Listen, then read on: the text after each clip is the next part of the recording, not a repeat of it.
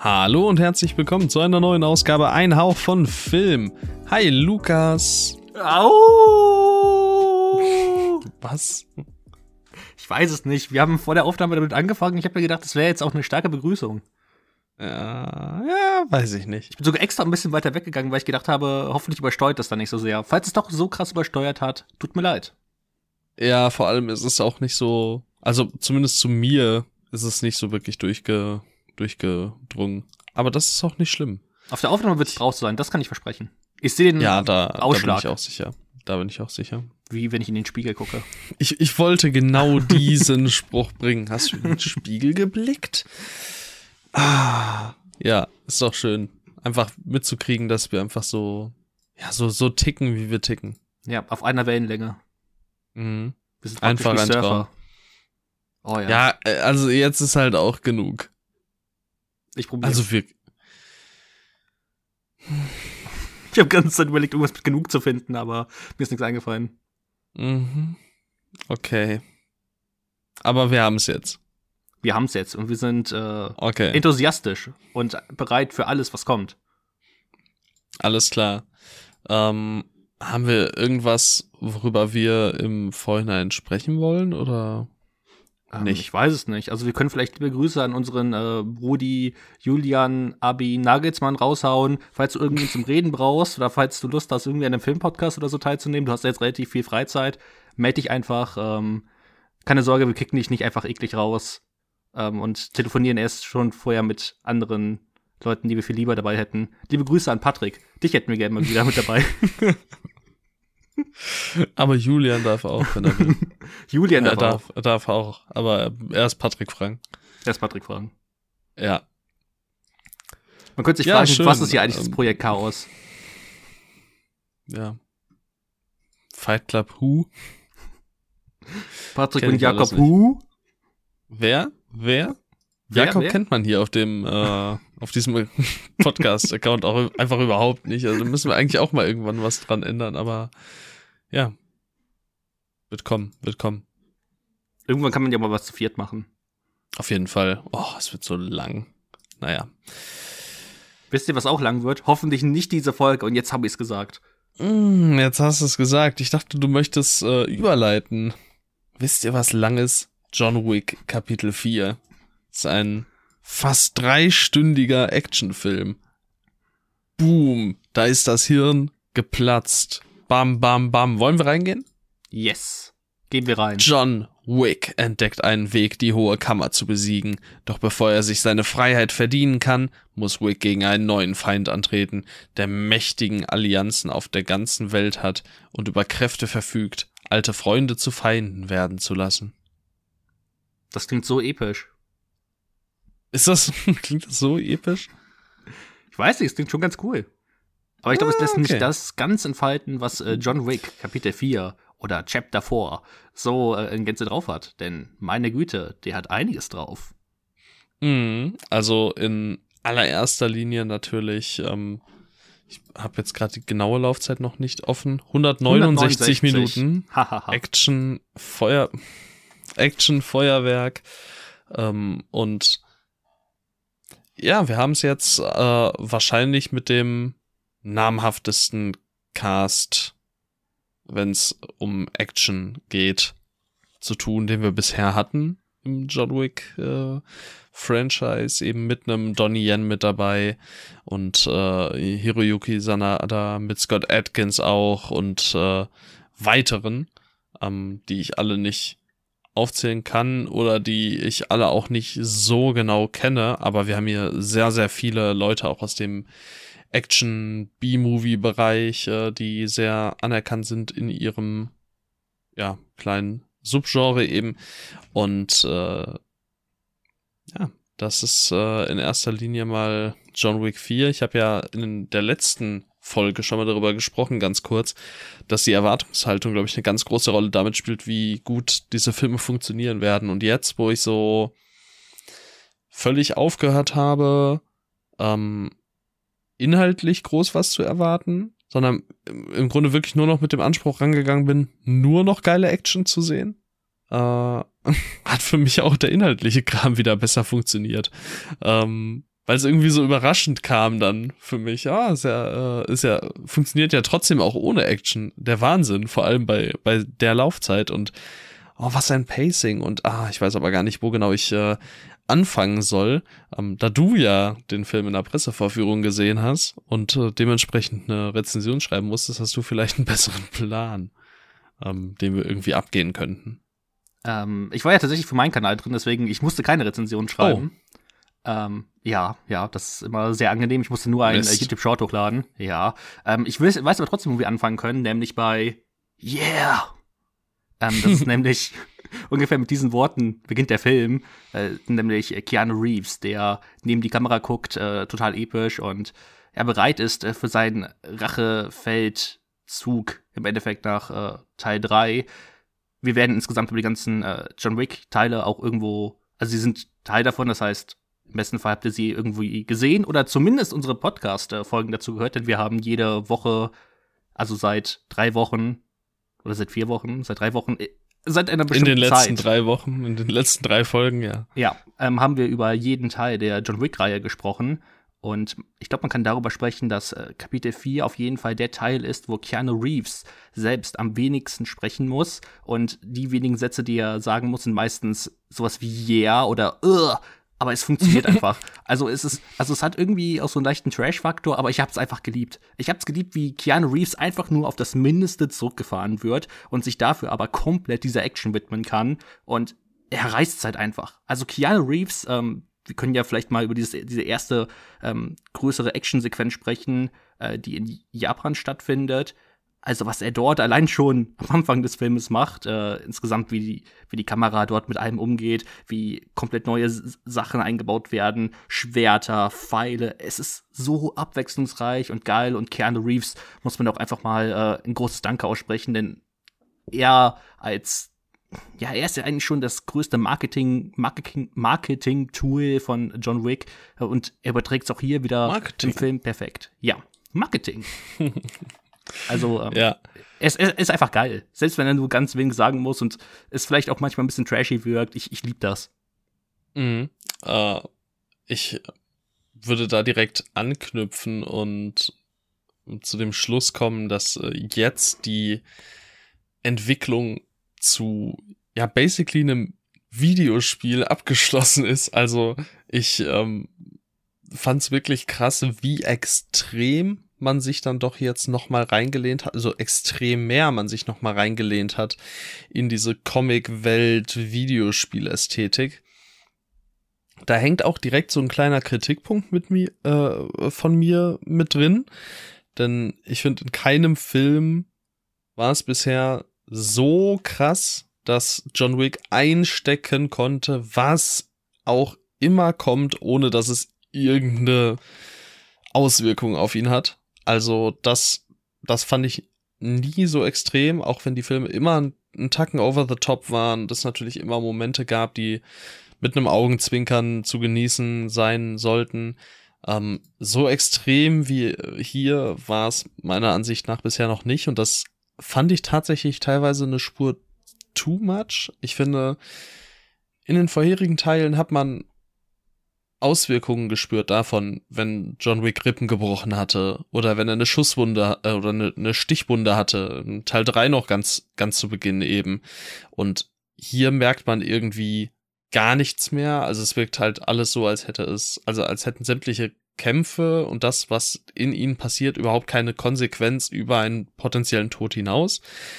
Das ist ein kleiner Kritikpunkt. Ansonsten so over the top, wie das alles ist und so, ah, so, so, so richtig schön, ja, wild, uncaged, losgelöst von, von sämtlichem realistischen Anspruch, ähm, was ja irgendwie meinem Kritikpunkt eben äh, in gewisser Weise widerspricht, aber naja, ne, äh, Actionfilm-Regeln, keine Ahnung.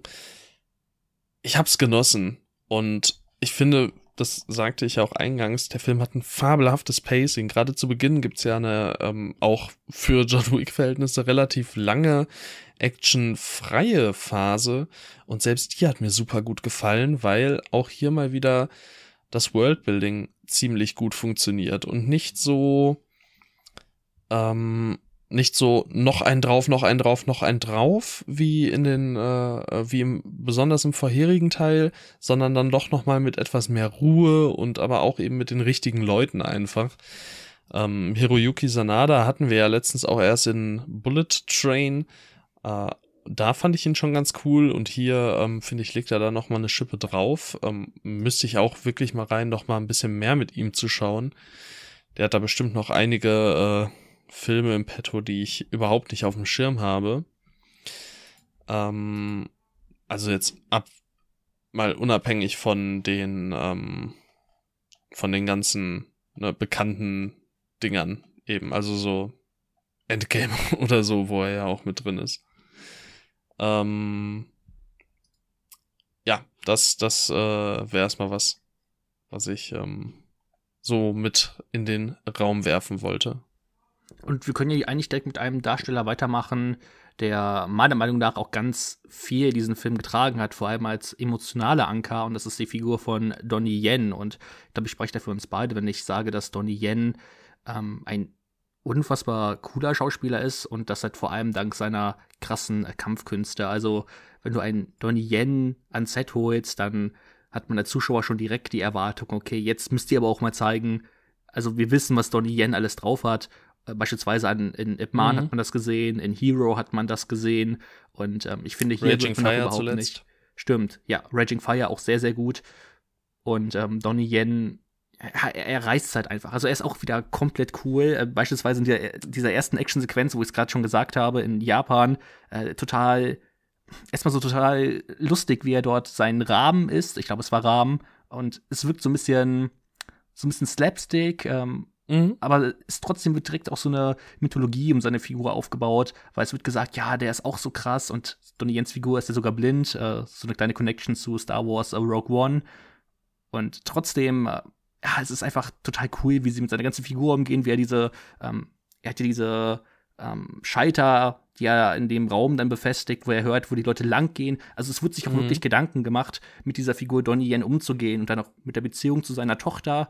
Er nimmt irgendwo die Rolle des, also er ist nicht der Antagonist, er ist halt so ein bisschen der gezwungene Gegenspieler von, von John ja. Wicks Figur, ähm, obwohl sie sich eigentlich mögen. Aber es funktioniert halt, dass man irgendwie für beide mitfiebert, weil du halt weißt, die Figur von Donnie Yen, er hat eine Tochter, ähm, mit der er wahrscheinlich nie Kontakt hatte oder zumindest seit längerer Zeit kon keinen Kontakt äh, haben darf, eben weil er ähm, als Auftragskiller wahrscheinlich genug Feinde hat. Äh, um seine Tochter halt nicht zu gefährden, ähm, kann er halt eher nur vom, vom Weiten zuhören bei ihrem Violinspiel. Das ist eine wirklich eine sehr schöne Szene am Anfang des Filmes ähm, in, in Frankreich. Und deswegen, es funktioniert wirklich gut. Und ich würde sagen, es ist auch mit der emotionalste Teil der John Wick-Reihe, ist halt vor allem durch die Figur von Donnie Yen, die halt diesem ganzen ähm, Franchise unfassbar gut tut. Mhm. Also erstmal, Donnie Yen ist wohl einer der coolsten Typen, die es überhaupt gibt. Ich finde, auf, auf kaum jemanden passt irgendwie auch so die Beschreibung auf ganz gut Deutsch Mutterficker, so gut wie auf Donnie Yen, wenn er da steht, einfach so mit so einer richtigen, mit so einer richtig, ja, selbstbewussten, irgendwo auch arroganten, selbstgefälligen Art ähm, und du einfach weißt, ja, ich, ich mach dich nass. Und äh, ich, ich finde ihn auch mega cool. Ich meine, klar, irgendwie, man, man, man musste ihn jetzt vielleicht auch so ein bisschen blind machen, damit er eben nicht äh, ja auf, auf 100 Prozent ist und dann nochmal zeigt, was halt, äh, also John Wick oder halt eben Keanu Reeves beeindruckt trotz seines Alters nach wie vor. Aber ich glaube, ein, ein Donnie Yen in, äh, in Topform oder in, in, ja, quasi mit allen, mit allen Möglichkeiten würde ihn halt nochmal so extrem in den Schatten stellen. Ähm, so dass da vielleicht auch so ein bisschen das äh, Blindmachen so ein Weg war, das in gewisser Weise zu kaschieren und dann doch eher auf seine, ja, ehrlich, dann doch vielleicht eher auf seine äh, Coolness eben zu hoffen. Was den emotionalen Punkt angeht, dafür ähm, habe ich für mich zu wenig davon gesehen. Und ich finde, die, diese Ambivalenz seiner Figur kommt auch im, äh, im Film nicht häufig genug, äh, gut genug rüber, bis auf einige wenige Szenen und auch gegen Ende dann, ähm, als dass ich jetzt sagen würde, oh, da war ich jetzt wirklich konstant ähm, ja auf beiden, auf beiden Seiten am Mitfiebern aus diesem oder jenem Grund. Äh, höchstens wirklich, wie schon gesagt, aufgrund seiner Coolness. Und er ist nun mal obercool und deshalb, ähm, ja, super, super geile Sache einfach, dass er hiermit von der Partie ist. Ähm, auch wenn ich mir vielleicht die ein oder andere noch mal ein bisschen krasser choreografierte ähm, Sequenz gewünscht hätte. Aber ja, wie gesagt, aufgrund äh, seiner Blindheit in diesem Film ähm, war das dann nicht unbedingt Ding der Möglichkeit. Wie findest du denn den wahren neuen Antagonisten, gespielt von Bill Skarsgård, Gard, wenn man ihn doch immer richtig ausspricht? Marquis glaube, de Gramont. Skarsgård. Ich weiß es aber Ich nicht glaube genau. ich glaub auch Skarsgård, aber oder Ska Skarsgård oder so, keine Ahnung. Ist ja auch nicht so wichtig. ähm, ja, ich meine, er spielt ja hier schon äh, ja eher ja den den Strippenzieher eben. Ne? Er ist jetzt äh, nicht der der Action Gegenspieler von John Wick. Er ist so der äh, der über allem steht und äh, mehr oder weniger das das System, so stellvertretend für das System, das es zu besiegen gilt jetzt in dieser äh, oder in diesem Szenario. Und äh, ich finde auch er mit seiner Ausstrahlung, mit dieser Ausstrahlung, die er mitbringt, auch so einer, ja, fast schon, ja, so, ja, so, so, so ein junger Typ, der mit Krypto äh, reich geworden ist und allen jetzt zeigt, wie, wie krass er ist. So, so ein bisschen diese, diese Vibes bekomme ich von ihm. Und äh, ist einfach von Grund auf unsympathisch. Das äh, funktioniert super und ähm, ja, ist jetzt äh, kein Antagonist für die äh, für die History Books oder so, aber ich äh, ich fand ihn auf jeden Fall nicht misslungen. ich finde ihn im Rahmen des Filmes auch, ich, also im Rahmen des Filmes finde ich ihn sehr gelungen, weil ich finde, man merkt ihm halt auch diesen Druck an, dass er halt äh, auch gegenüber der Hohen Kammer, er ist zwar Mhm. deren Chef, aber trotzdem kann er nicht alles machen. Er hat zwar unbegrenzte Geldflüsse, aber wenn er scheitert äh, und John Wick im Endeffekt nicht erledigt, dann ist er dran. Und ich finde genau diesen Druck, ähm, der ja im Laufe des Films dann noch immer weiter zunimmt, äh, ich finde diesen verkörpert äh, Bill Skarsgård äh, auf jeden Fall richtig gut und ja, wie du schon gesagt hast, das ist jetzt nicht eine Figur mit äh, viel Charaktertiefe, aber er hat halt immer wieder diese coolen Szenen, beispielsweise, wenn er dann auf Donnie Yen trifft und äh, mit dem, oder was? Ich meine, es war Donnie Yen, mit, als er ihm das äh, Messer in die Hand äh, äh, schneidet. Ähm, ah, nee, nein, es war, ah, Nee, na, nee, es war, nee. nee, es- genau, es war, die, Das nee, es war eine andere ist, Figur. äh, es Ja, war, Lance Red äh, nicht Lance Reddick. Ähm, Mr. Nobody war's. Stimmt, Mr. ja. Nobody war's. Genau. Ähm, aber das war eine, das war eine extrem coole Szene, ähm, weil sie dann auch irgendwie seine, seine Macht äh, dargestellt hat. Shemaya Anderson. So. Genau, ja. Genau, ja. Doch, das äh, würde ich so unterschreiben. Ähm, hat mir auch gefallen. Ja, Scott Ja. Atkins ist auch mit dabei. Ist Ja. äh, es bezeichnend, dass wir bis jetzt noch nicht über ihn gesprochen haben? Ähm, also von meiner Seite eigentlich nicht. Also ich, ich liebe halt Donnie Yen, deswegen es ist jetzt keine Schande, erstmal hinter Donnie Yen aufzutauchen bei mir. Mhm. Nee, das, das auch wirklich nicht. Hat er Wie dich überzeugt? Ja. Also ich fand ihn, Hm. ähm, ich fand ihn schon ziemlich cool, weil er halt auch wieder dieses äh, Comichafte unterstrichen hat, was äh, John Wick ja Extrem, ja. ja, das, das macht das John Wick-Franchise ja aus, schon seit dem ersten Film, dass es halt so comichaft äh, überdreht wirkt. Äh, ich finde, teilweise wirken, also teilweise ist es extrem ernst, aber es gibt halt immer wieder diese Ausreißer und ich finde, äh, die Figur von Scott Atkins ist so ein positiver Ausreißer. Äh, Gerade die Actionsequenz um ihn, ähm, einfach alles in, alles in Berlin fand ich äh, extrem cool, weil ich habe das wirklich das Gefühl, dass sie sich mit dieser Stadt auch beschäftigt haben und dass es dann in einem Techno-Club spielt. Ähm, das ist halt wirklich einfach die perfekte Szenerie, um Berlin darzustellen und Scott Atkins Figur, ähm, der hat da perfekt hineingepasst, hat eben aufgrund von seiner Mhm. Skurrilität und ich glaube auch die, also er wird ja im Internet auch häufig mit ähm, mit Colin Farrells Pinguin verglichen, ähm, so ein Okay. Schauspieler, den man nicht darunter, also ein Schauspieler, den du halt nicht darunter erkennst unter diesem äh, krassen Make-up. Ich, ich hätte ihn jetzt tatsächlich eher in die äh, Live-Action-Richtung von dem Into the Spider-Verse Fisk geschoben, so dass äh, so wirkt er fast eher auf mich. Okay. Ähm, also ich fand ihn äh, insgesamt sehr gelungen und ja, ich finde, er hatte auch wieder hat dieses comichafte Überdrehte, was ich einfach mag.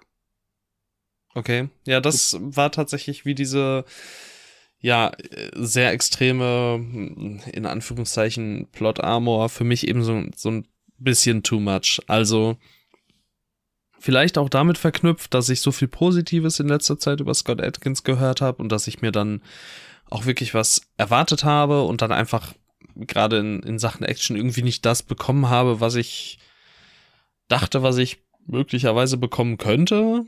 Ähm, also da, das hat mich erstmal nicht wirklich umgehauen und dann, ja, wie gesagt, war es mir rein, rein optisch auch schon einfach eine, eine kleine Spur zu viel, zu drüber, ähm, zu sehr Comic, Cartoon, Videospiel und äh, auch so mit, mit den Moves, die er eben so bringt. Also, und das kann man eigentlich auch zu, zu allen anderen äh, Leuten sagen, auch zu, auch zu einem Donnie Yen oder eben einem Keanu Reeves oder Mr. Nobody.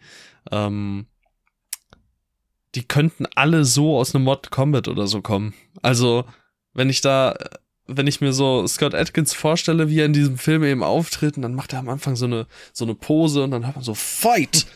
Ähm, Sehe ich total, besonders auch mit Don Donnie Yen, äh, so blind mit seinem Stock, wie er so ein bisschen rumfuchtelt, so in Kampfpose geht. Da habe ich auf jeden Fall ähm, eine Marktlücke entdeckt, äh, wann John Wick Addon für ähm, ne? Eben Mortal Kombat. Mortal Kombat. Ich, äh, ich frag nur. Ich hätte auch gern Producer Credit dann, wenn es dazu kommen sollte. Wenn, dann müssen sie schon gönnen, ne? Schon, ja. Ja, ja jedenfalls, äh, mir war das eben einen kleinen Tacken zu viel. Ich glaube, ein bisschen zu viel kann man nicht über die Actionsequenzen sagen, weil ich glaube, eigentlich, eigentlich müsste man über die sprechen, weil sie sind halt äh, nicht nur die bisher besten im John Wick-Franchise, sondern ich würde sagen, das sind äh, ein paar mit der besten Action- Einstellungen, die ich jemals gesehen habe. Also ich habe wirklich das Gefühl, dass ich hier Chad äh, Stahelski noch einmal wirklich etwas beweisen wollte und wirklich ähm, als, also er kommt ja aus dem äh, Stuntman-Bereich und also er war ja früher auch Stuntman und so sind ja diese John Wick-Filme eigentlich auch entstanden, dass man wirklich zeigen wollte, okay, was haben, was machen Stuntmans eigentlich für eine Arbeit? Also wie cool kannst du das aussehen lassen, wenn du es halt eben nicht äh, komplett äh, kaputt schneidest, wie beispielsweise im Fall Taken, was ein ganz prominentes Beispiel ist. Und ja, ich finde, hier betreffen sie sich halt wirklich ähm, noch einmal komplett. Also es gibt diese, es gibt eine grandiose Sequenz aus der Vogelperspektive oder welche hier ähm, von vielen aus äh, Hotline Miami ist es mal nicht aus dem Videospiel ähm, inspiriert. Ähm, ja, auch, auch da wieder total der Videospielcharakter. Ne? Ja, und ich hab's geliebt. Also ähm, wie die Kamera dort ähm, in der Vogelperspektive schwebt und du einfach nur John Wick siehst, wie er sich durch die äh, durch die Leute dort kämpft. Also das war wirklich ein Moment, ich hatte Gänsehaut, weil ich mir gedacht habe, das ist einfach nur, das ist einfach nur geil. Genau deswegen gehe ich in John Wick und das, das ist ein Film, wo wir wirklich sagen können, dass also in den vorherigen Folgen haben wir häufig gesagt, John Wick hat gute Action für US-amerikanische Verhältnisse oder fantastische Action für US-amerikanische Verhältnisse. Aber ich habe schon gesagt, bei Teil 3 konntest du das schon eigentlich streichen und spätestens hier musst du es streichen, denn hier übertreffen sie sich halt wirklich noch einmal. Also ich fand das von vorne bis hinten eigentlich jede Actionsequenz. Mir fällt eigentlich keine, die mir irgendwie missfallen hat, ein. Ich fand alle von vorne bis hinten richtig geil und gelungen. Ich muss tatsächlich gestehen, ich müsste ihn wahrscheinlich noch mal schauen, um ein wirklich äh, fundiertes Fazit dahingehend ziehen zu können. Mich hat das jetzt gar nicht so extrem umgehauen, ähm, was, was die Action angeht, eben weil, äh, denke ich mal, eben diese, diese Momente drin waren, wo er mir ein bisschen zu viel einsteckt, ohne dass es eine Auswirkung hat, ähm, wo mir dann vielleicht der Videospielcharakter ein klein wenig zu drüber war. Ähm, auch der, der, der, der Warner war, also die, die ähm, Hotline Miami-Sequenz, die du eben beschrieben hast, auch da muss ich sagen, irgendwie, ja, okay, ne, man hat's halt auch schon in einem Kill Bill be beispielsweise gesehen. Und ich, ah, ja, das ist halt wieder so Erwartungshaltung. Ich hätte halt gerne nochmal so eine lange, richtig geil chore choreografierte, im besten Fall Hand-Combat-Szene mit einem Donnie Yen gesehen, äh, die eben sich eine Minute, zwei Minuten erstreckt oder so und dann, dann da eben ähm, einfach ah, die, diesen, ne, das, was man halt eben auch an einem The Raid oder so, so phänomenal findet.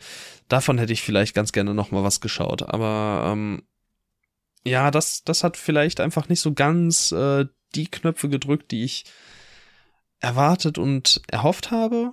Ähm, ich werde ihn aber auf jeden Fall noch ein zweites und wahrscheinlich auch noch ein drittes Mal im Kino sehen.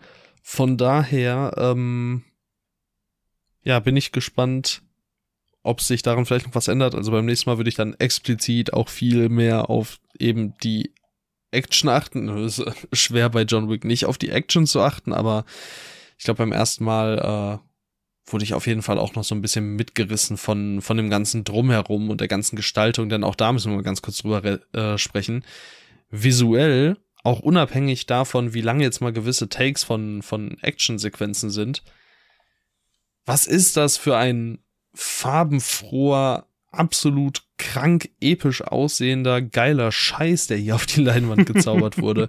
Also besonders im IMAX hat das, also im, im muss jetzt dazu sagen, ist kein für IMAX optimierter Film, aber da gab's auch einfach Momente drin, also wie viel auch eben mit Licht, farbigem Licht, äh, Licht durch Glas, Spiegelreflexionen und sowas gespielt wurde.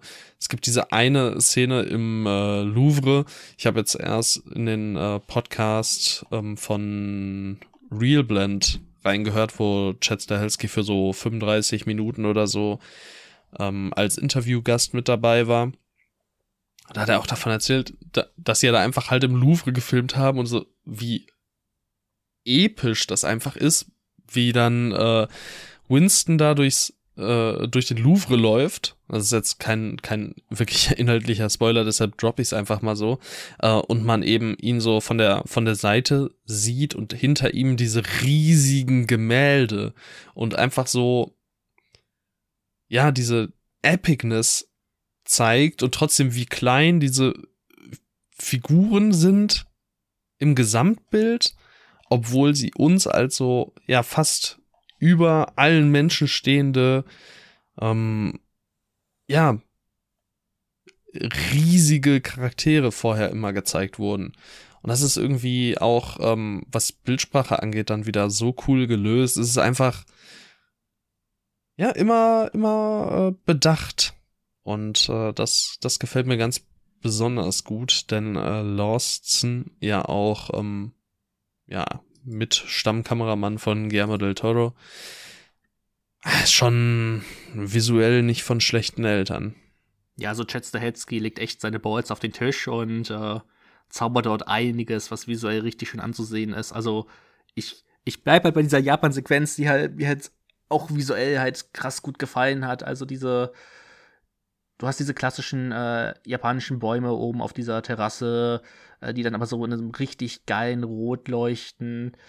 Du hast auch diese, auch diese kleine Sequenz dort in der U-Bahn in Japan oder dieser, ähm, dieser Bereich, wo dann äh, Donnie Yen und Hiroyuki äh, Sanada sich äh, bekämpfen. Das ist, es ist so geil, wie die Kamera dann über diesen See langsam drüber fährt und du hast diese Action-Sequenz also der ist visuell wirklich eine Augenweide und ich äh, habe mich tatsächlich äh, bis gerade nicht mit dem Kameramann äh, beschäftigt, aber jetzt, wo du sagst, äh, Guillermo del Toro, ähm, das ist, das ist echt cool. Das äh, hatte ich gar nicht auf dem Schirm, dass äh, Dan Losten mit Guillermo del Toro und Chad Stahelski zusammenarbeitet.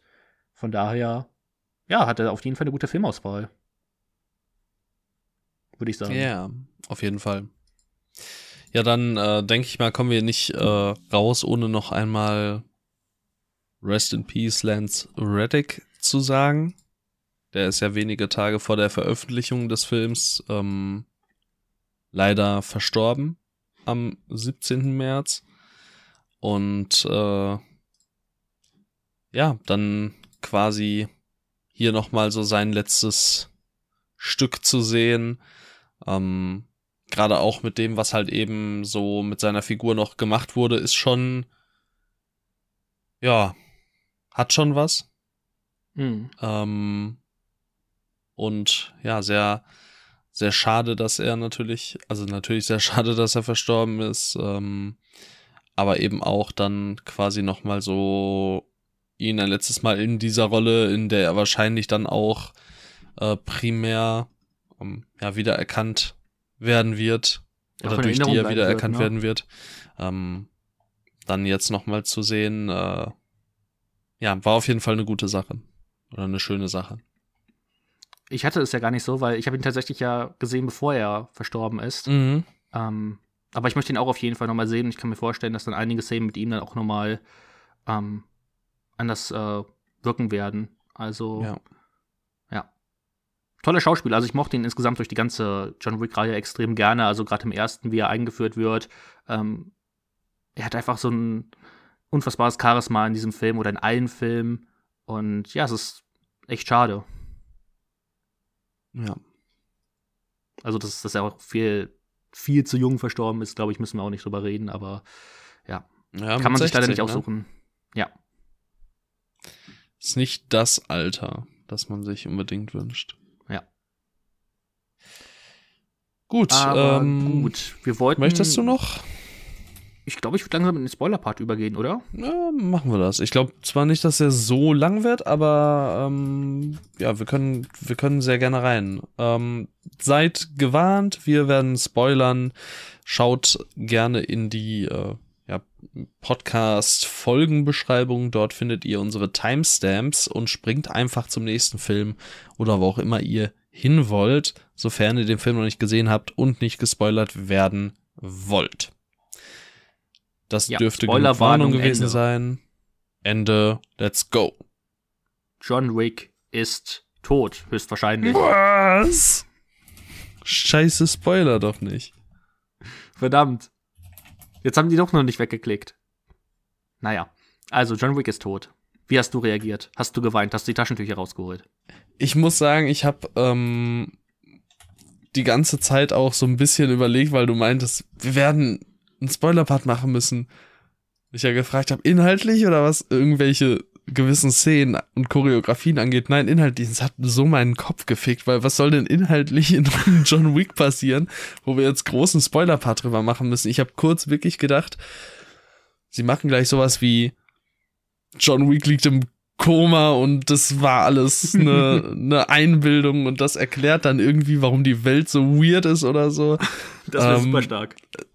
Ganz, also, ich weiß nicht. Ich, ich find's wild. Ich habe ja mal was ähnliches äh, gepitcht bei unseren Filmfights auf dem, äh, auf, auf meinem Filmdiscord, ähm, wo ich Fast and Furious 10 gepitcht habe und Vin Diesel im Koma ist und sich einbildet, ähm, mit seiner Gang ins, äh, ins Weltall ähm, mit den Autos vorzustoßen Oh und dort dann eben auf Hahn zu treffen, aber nicht auf Hahn, sondern auf Hahn Solo. so. Ich find's nach wie vor super. Ähm, und dass das alles irgendwie aus seiner Imagination äh, quasi herrührt. Und ich hätte das äh, irgendwie hier jetzt, also es war so eine Richtung, in die ich zumindest gedacht habe. Und als es dann ganz am Ende passiert, war es auf jeden Fall im ersten Moment ähm, ein bisschen komisch. Kam ein bisschen aus dem Nichts, finde ich. Also ich, ich finde nicht, dass es so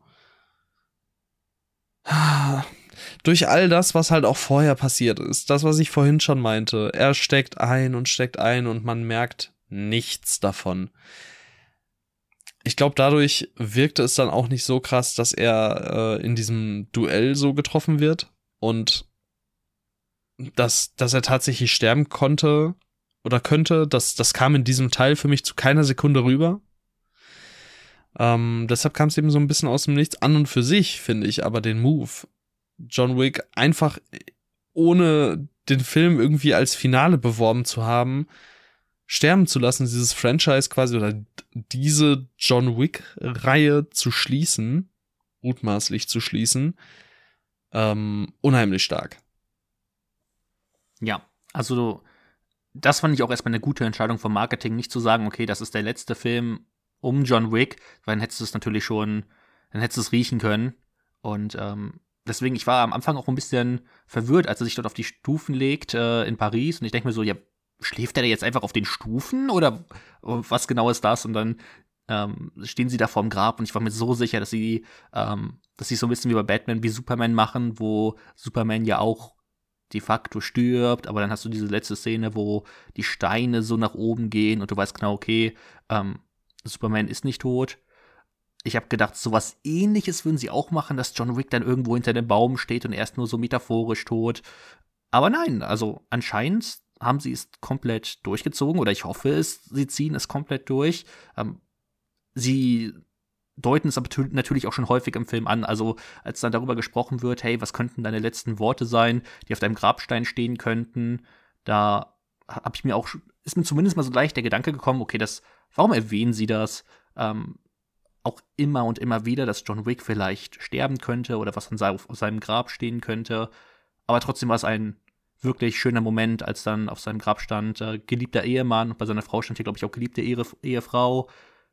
Das, also ist schon krass. Ehrenfrau. geliebte Ehrenfrau. Ähm, das ist ein Folgentitel. Ja, finde ich schon. Kann man, kann man zumindest mal, ja, kann zumindest mal reinwerfen.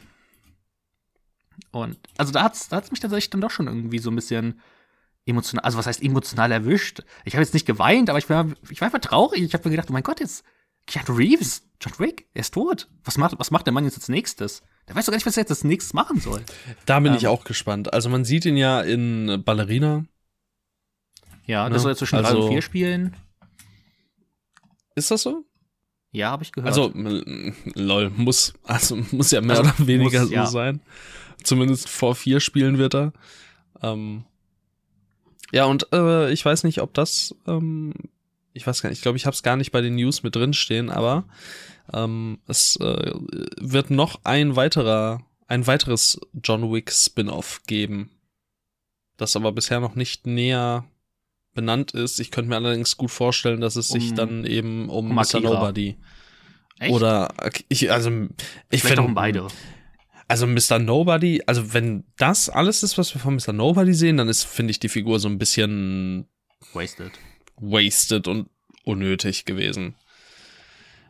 Also Akira, ja, ja ich habe ja noch immer die Post-Credit-Scene nicht gesehen. Ach, du kannst ja an der Stelle einmal kurz erklären, denn du hast mir auch keine Sprachnachricht wie also, versprochen ich hab's, aufgenommen. Ich hab's, ich hab's vergessen, sorry. Ähm, ja, die Post-Credit-Scene, du hast dich noch nicht mit der beschäftigt? Nee, ich habe nichts dazu gelesen so. oder gehört oder geschaut. Ähm, die Post-Credit-Scene ist, dass man äh, Donnie Yen sieht und äh, er geht zu seiner Tochter, weil er darf jetzt zu seiner Tochter, er ist ja praktisch von allen, ähm, von allen Regeln befreit. Und äh, er geht so auf sie zu und dann kommt äh, aus der Menge Akira ihm entgegen mit, ähm, boah, was war es, mit einem Messer und dort bricht's ab. Also du weißt nicht, ob Akira dann auf ihn einsticht oder ähm, ob sich Donnie Yen irgendwie wehrt, sondern es ist einfach nur, es bricht praktisch ab, als man Akira auf ihn äh, zugehend sieht. Mhm. Also deswegen, sie deuten eigentlich schon ziemlich darauf an, dass irgendwas mit dieser Akira-Figur noch passieren wird und es wird ja auch deutlich, ich weiß nicht, ja und um Donny.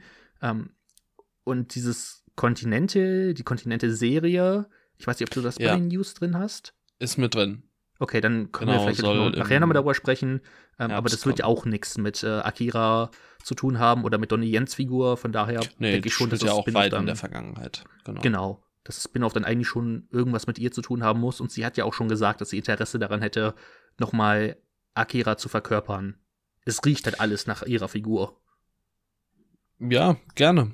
Also fand ich ganz cool, fand auch ein bisschen schade, dass sie dann am Ende so fallen gelassen wurde, mehr oder weniger. Dass man nicht mehr wirklich im, im Hauptfilm was von ihr gesehen hat. Äh, aber mein Gott, wenn da noch was kommt, vor allem wenn da noch was mit Donnie Yen kommt, das würde ja quasi dieses Aufeinandertreffen dann bedeuten. Ja, hätte ja. was insgesamt der asiatische Bereich, also wir haben ja schon häufig darüber gesprochen, dass in Asien so es mit, das, die, mit die besten Actionsequenzen gibt. Ähm, gibt es ja genug Beispiele für. Du hast ja gerade schon über The Raid gesprochen. Würde man dann wirklich einen John Wick-artigen Film im asiatischen Bereich äh, aufziehen, da hast du ja auch eine Unmenge an qualifizierten Schauspielern, mit denen du halt richtig geile Actionsequenzen durchführen könntest. Deswegen, es würde perfekt, perfekt in dieses Franchise hineinpassen, wenn du jetzt äh, um Akira und ähm, halt Kane, genau Kane heißt der Donnie Jens Figur, ähm, ein eigenes Spin-off aufarbeiten würdest. Von mir ist auch nur in einem Film sehr gern. Ihr müsst jetzt nicht wieder eine ganze Trilogie oder sowas machen, aber ein Film um die beiden, äh, wo du Donnie Jens Tochter, Vater-Tochter-Beziehung nochmal aufgreifst und ähm, auch dann den, ähm, die ja, also die emotionale Schwere, die Akiras Figur halt äh, durchlitten hat durch den Verlust ihres Vaters, durch Donnie Yen. Ähm, ja, wenn du das nochmal aufarbeitest, ich glaube, das könnte ganz cool werden. Und für einen Film dann auch ausreichend. Ja. Ich bin auf jeden Fall gespannt. Ähm, ja. Wollten Sie so ein bisschen auf die Bibel gehen mit Kane? So Ähm, kein Abel mäßig und so. John Wick ist Abel oder so oder ist das Ja. ein zu weiter Stretch? Also weil der Name ist ja eigentlich für für einen asiatischen Typen eher ungewöhnlich. Ich weiß nicht, also eigentlich war es ja so ein Dreiergespann um John Wick, Kane und ähm, Shimazu, also die Figur von äh, Hiro Yuki Sanada. Ähm, Ja. Der wird ja auch praktisch von Donnie Yen verraten, in Anführungszeichen. Ja, Deswegen wobei man nicht. ja eben, wobei ja Donnie Yen da am Anfang auch sagt, irgendwie, es gibt keine, keine Menschen, denen John Wick irgendwie was anvertraut, aber er, er weiß es eben schon, also die sind schon irgendwie, Mhm. ne, also schon sehr, sehr dicke, scheinbar in der Hinsicht, oder auf einer sehr krassen Vertrauensebene. Ist mir nur gerade irgendwie so in den Sinn gekommen, dass das vielleicht, vielleicht ein Ding sein könnte, aber ja, ist ja eben, allein dieses Brüderding ist da ja schon nicht so richtig da. Ja, Brüder, ne? Mein Bruder. mein Bruder. Oh nein, Wie, mein äh, Bro. Mein Bro. Hast du noch irgendwas zu sagen für den John Wick Spoiler-Part? Ich überlege auch gerade mal. Was, wir könnten vielleicht nur über eine Sequenz sprechen, nämlich über die Treppe. Mhm. Ähm, und wie einfach, wie absolut geil es war, dass John Wick wirklich die ganze Treppe nochmal hinunterfliegt. Ich, also ich saß wirklich laut lachend im Kino. Ich fand das wirklich Auch, genial. äh, auch einer dieser Momente. Die haben dir nicht gefallen? Ah, ich weiß nicht. Oh, ich fand das so geil. Dass da alles nochmal runterfällt und dann alles einfach nochmal hochläuft. Also es ist halt so, ja. Ach, ich weiß nicht. Ein bisschen. Bisschen viel. Ich fand es halt so bescheuert, dass ich es halt wieder absolut genial fand. Weil du siehst halt wirklich, wie er alle Treppen nochmal runterfliegt. Du hast wirklich Mhm. diese 10 Sekunden, wo John Wick von ganz oben bis nach ganz unten fliegt. Und also, wie sie einfach diesen Sketch äh, übertreiben, das fand ich so extrem gut. Sie sagen nicht, okay, irgendwann fliegt er unten hin, sondern sie nutzen wirklich das Aus und sagen, John, äh, also Keanu Reeves, du fällst jetzt wirklich einfach nochmal 500 Treppen runter. Und das fand ich geil. Ja, äh, hat mich nicht so krass gekriegt, der Moment. Schade. Den fand ich echt super. Also dann auch die darauf folgende Actionsequenz mit äh, Donnie Yen und Keanu Reeves im ähm, Bromance-Modus. Das, äh, das war cool. Ich glaub, Wollen ich wir- andauernd schon gesagt. Wollen wir abschließend die John Wick-Filme ranken? oh ja, das können wir sehr gerne machen. Dann können wir eigentlich aus dem Spoiler-Part nochmal, wollen wir dann mal kurz raus oder wollen wir es im Spoiler-Part drin lassen? Hey, wir lassen es jetzt, wir lassen es jetzt hier drin. Okay. Okay. Peinlich, wenn nicht zuhört. Gut. Ja, gut. Äh, auf Platz 4 Ist John- natürlich. Wick war's das? 3. Das ist natürlich peinlich. Das habe ich auch vom Rewatch gesagt, aber es ist jetzt eine sehr lächerliche Meinung geworden. Wir alle wissen, ist jetzt eine sehr lächerliche Meinung geworden, ey. es ist der Film mit dem schlechtesten Bösewicht, weil er einfach nicht cool genug ist. Das ist John Wick Part cool 2. genug, ja. Er ist einfach nicht cool genug. Das ist halt Ja. Fakt. Das ist Fakt, so wie Tatsachen. Auf Platz 3 äh, haben wir beide Teil 1, oder? Ja. Auf Platz 2 ist Teil 2, weil der Bösewicht cool ist. Keine Ahnung. Ist, mag Ah. die, ich mag die Handcom-Mitten im Film. ja, es ist natürlich Und Teil wie- 3. Äh, wie es eben diese, diese Sequenzen gibt, in denen einfach keine Musik spielt, nichts ist, man einfach nur diesen Kampfgeräuschen lauschen kann, kann und darf und das ist irgendwie geil. Das Aber ich habe keine cool. Halle Berry mit Hunden. Das ist richtig. Die habe ich dafür ein Punkt, äh, wo ich und so ein Pferde. bisschen abgeschaltet habe schon. Ach, das ist ja. so geil. Ja, ja, ja. Aber auf Platz 1 äh, John Wick 4. Da haben wir Einigkeit mal wieder. Da müssen wir ja auch Einigkeit haben, also. Sehr schön. Ich finde es krass, dass er jetzt in der Top 250 von äh, Letterboxd ja. drin ist. Da wird er wahrscheinlich noch rausfliegen, ja. ja. Ähm, aber ich finde es trotzdem eigentlich ganz. Also, ganz ich würde es cool. auch nicht schlimm finden, wenn er drin bleiben würde. So, es ist einfach ein richtig fantastischer Actionfilm. Ja. Wo ist er denn gerade in deiner, in deinem Jahresranking, im, im, im deutschen Jahresranking? Ähm, ja, gib mir eine Sekunde, dann mache ich die Liste auf. Hast du es schon auf? Ich habe das im Blick, ja. Okay, dann bin ich jetzt auch drauf und du kannst gerne anfangen. Äh, einfach zu droppen quasi? Ja. Ja, ist für mich tatsächlich auf Rang 3 in meinem Jahresranking. Oh. Mit einer 8,5 von 10. Bei mir ist er auf dem sechsten Platz. Oh, wow. Okay. Aber ich glaube, ich werde ihn noch einmal sehen. Davor ist ähm, ein Film, über den ich noch nicht so wirklich sprechen darf, den ich äh, in der PV gesehen ja, habe. Da, da, wo irgendwas reißt, ne? Von A Richtig, da wird was gerissen. Okay. ähm, Oder so. Dann haben wir Limbo. Decision, ja, Decision to Leave. Okay, der ist, der ist halt tiefer. Decision to Leave ist höher. Ja, ja das die stimmt. fabelhaften Männer. ja, der, der ist ja pff, Platz 21. Und die zwei Bros von Inisherin. die sind ja Platz 24. Was machst du da?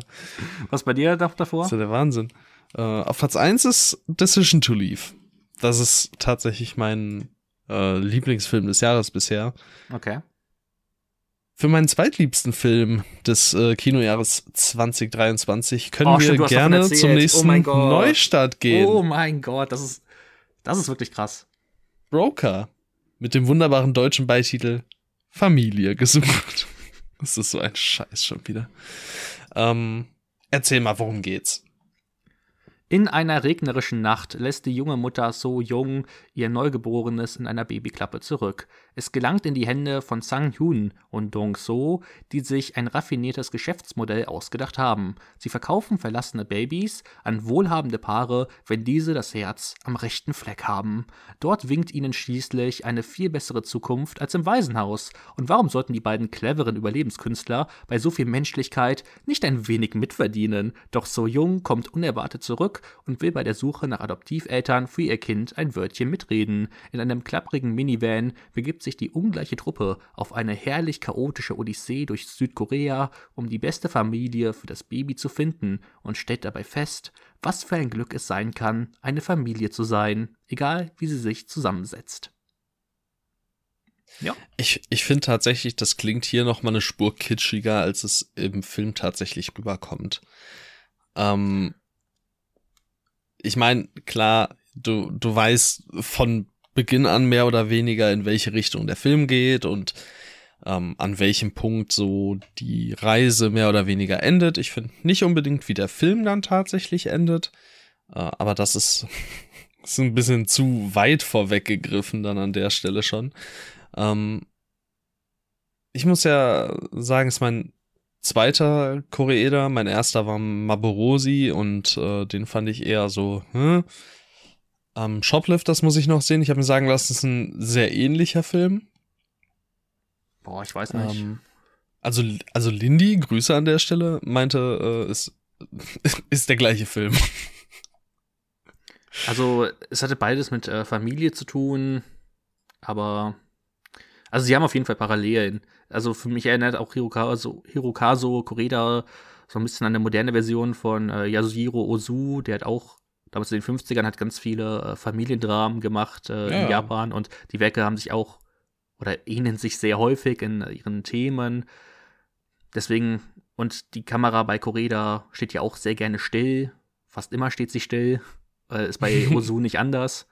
Und von daher, ja, das ist so der Stil ja. von Corrida. Äh, hat mir auf jeden Fall sehr zugesagt. Ich fand den visuell sehr ansprechend. Ich finde, mit natürlich äh, ganz besonders Song Kang-ho in einer der Hauptrollen ähm, ist man immer gut bedient, weil der einfach unfassbar charismatisch und sympathisch ist.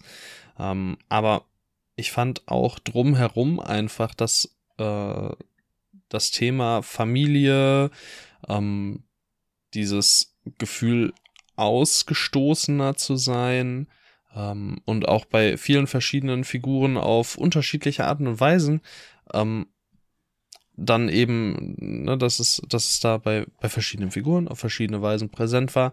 Das äh, hat mir einfach sehr, sehr zugesagt und ähm, ja, ich, ich war einfach von Anfang bis Ende irgendwie verzückt und wollte Interaktion sehen und wollte, dass alle glücklich werden und hm. oh, ich weiß nicht, es war so irgendwie einfach toll. Ähm, natürlich ist das nicht der innovativste, einfallsreichste, krasseste Film aller Zeiten oder so. Aber er hat irgendwie in den Momenten, in dem ich ihn gesehen habe, die absolut richtigen Knöpfe gedrückt.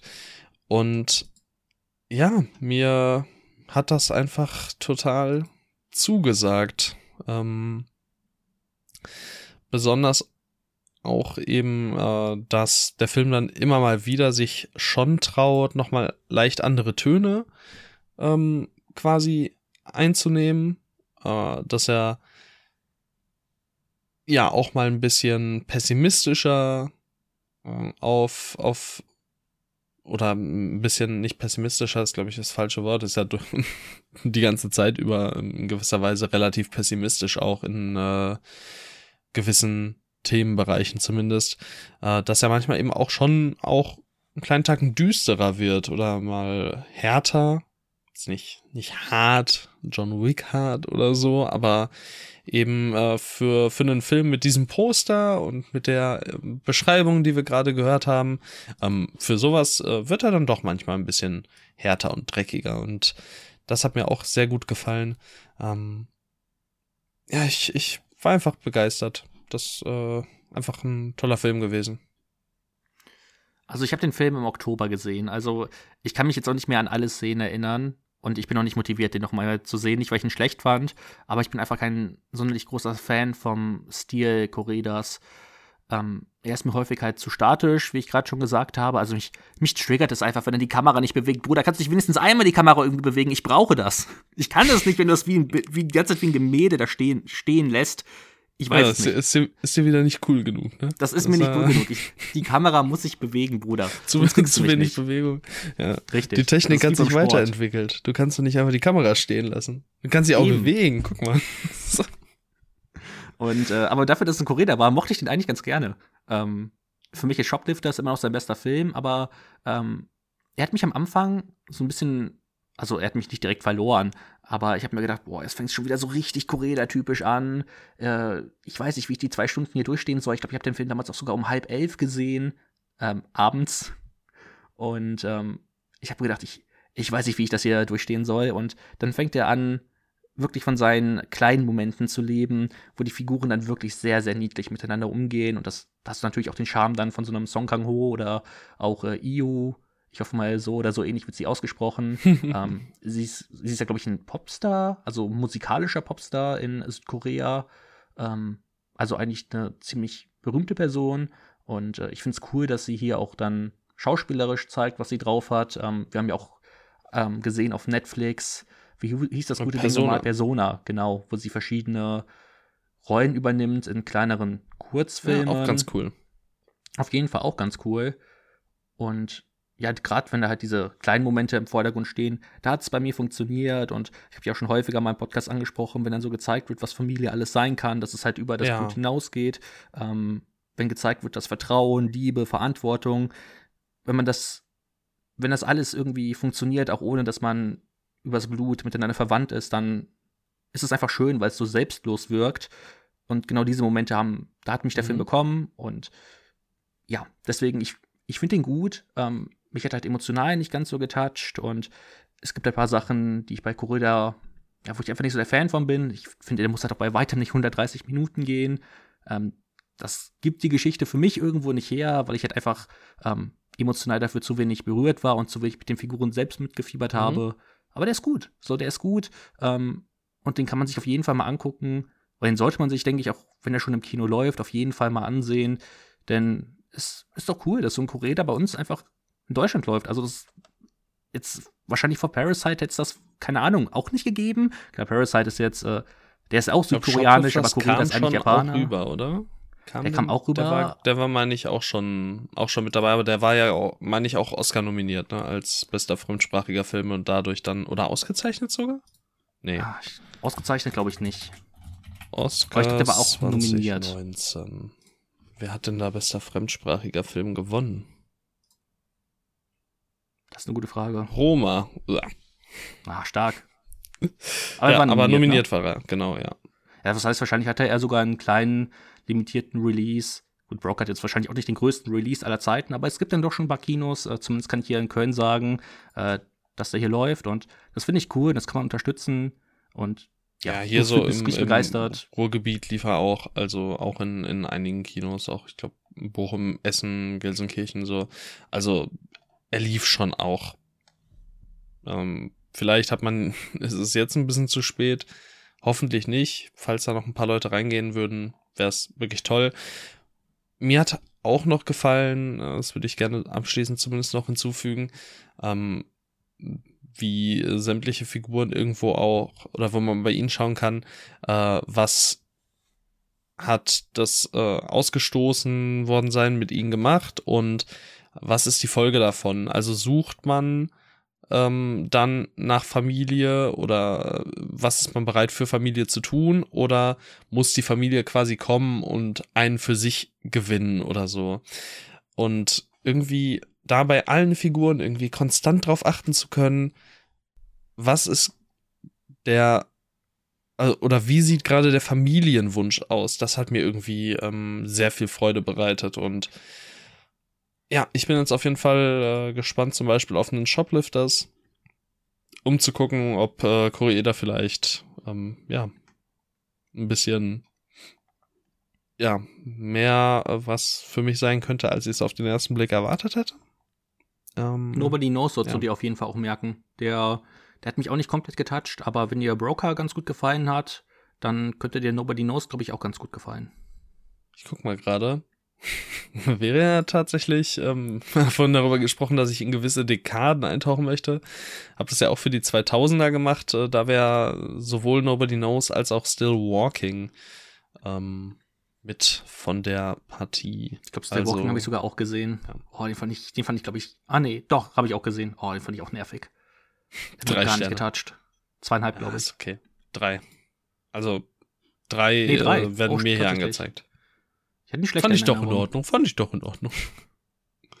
Diese Filme sind ja nicht per se schlecht, aber wenn sie sich halt emotional nicht Mhm. touchen, dann. Ja, das, das war bei mir bei Maborosi aber auch genau der, äh, der gleiche Effekt. Also ich fand ihn auch nicht schlecht. Ich mochte auch gewisse Aspekte, aber irgendwie war mir alles egal. Und der ging nur 110 Minuten. Also, Ah, den habe ich, den hab ich zweieinhalb nur. gegeben. ja, äh, ich respektiere deine Kraft durchzugreifen. Da konnte ich ähm, aber noch ein bisschen, Noch ein bisschen Ja. mehr durchgreifen. ja, ein bisschen mehr gönnen. Bei Maborosi, da konntest du noch mehr gönnen. Da konnte ich irgendwie mehr gönnen, keine Ahnung. Du hast Boah, zwei ich sehe also, gegeben. so, Oh wow, ich dachte, ich hätte drei gegeben. Deshalb zwei. war ich, deshalb dann, ja, dann ist alles gut. Ich dachte gerade irgendwie auch, so, warum habe ich den gegönnt? Aber naja, dann muss ich jetzt da zu meinem Wort stehen, aber dann ist gut. Ich habe noch die zwei Okay. Sterne gegönnt und das war's dann Ja, auch. hab ich, hab ich, da konnte ich noch gönnen. warum habe ich denn gedacht, ich hätte ihm drei gegeben? Aber ich habe es auch vorhin schon gesagt, ne? Dass ich dem drei gegeben habe. Keine Ahnung. Ich meine, ich habe gerade auch gedacht, dass ich Still Walking äh, schlechter gefunden hätte. Also, Ja, ja. Keine vielleicht ist es so ein Korea-Ding. Hier, ähm, hier umgekehrt, genau. Aber Also sorry, an, vielleicht, er ist ein niedlicher Typ. vielleicht hat mich auch einfach verwirrt, äh, dass ich hier gerade ähm, auf, also auf Letterboxd auf der Home-Seite gesehen habe, wie irgendwer ein Poster benutzt für The Invisible Man 2020. Ich schick dir das einmal kurz, also das, ich weiß nicht, wie man sich die Poster zu The Invisible Man ansehen kann, sich dann denkt, den, den nehme ich. Ich Ich meine, es entspricht der Qualität des Filmes, von daher. Halt den Rand. der ist einfach so viel besser als der Babadook. Was auch immer der Babadook damit zu tun hat. Nimm Überhaupt nichts. Ich wollte nur, ich wollte, ich wollte nur wieder auf den Babaschund einkloppen. Ich kenne nur Baba Yaga. Baba Yaga. ähm, wollen wir weitergehen oder willst du was zu Broker sagen? Nee, also von mir aus ähm, können wir können wir eigentlich gerne weiterspringen, denke ich. Sehr gut. Dann sprechen wir doch jetzt einfach mal über News, Neuigkeiten aus der weiten Welt des Films. Und ähm, ja, ich habe ein paar Casting-News für dich. Anne Hathaway und Michaela Coel äh, in David Lowrys Mother Mary, wobei es sich um ein episches Pop-Melodrama handelt, ähm, in dem wir die Beziehung einer Musikerin und einer ikonischen Fashion-Designerin begleiten. Ähm, ja, äh, alles rein fiktional. David Lowry eigentlich äh, was, wo ich grundsätzlich interessiert bin. Andererseits haben wir ja auch schon festgestellt, so ein bisschen Wundertüte. Ich habe zwar, also gut, ich habe bisher nur The Green Knight gesehen, ähm, bin aber relativ sicher, dass The Ghost Story auch toll sein wird. Ähm, und dann kommt das was wie Peter Pan und Wendy und wir wissen nicht warum. und ähm, ja, keine Ahnung. Aber mal sehen. Ich äh, bin auf jeden Fall dem Film gegenüber nicht abgeneigt.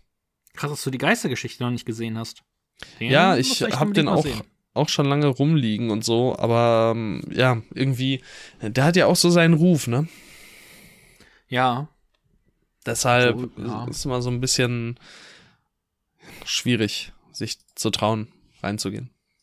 Einfach machen durchziehen. Ja, das denke ich mir halt auch immer. Der geht ja oh auch gar nicht Gott. so lang, oder?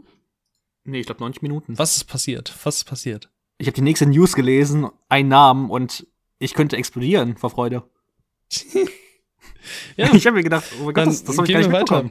Alicia Silverstone äh, oh wurde Gott. gecastet neben Uh, und sie ist die eigentlich letztgenannte. Rachel Ziegler, Mason Gooding, Jaden Martell, Julian Dennison, Tim Heidecker in Kyle Mooney's Y2K. Kyle Mooney, ähm, scheinbar, wie auch einige andere Namen, zum Beispiel Tim Heidecker, glaube ich, ne?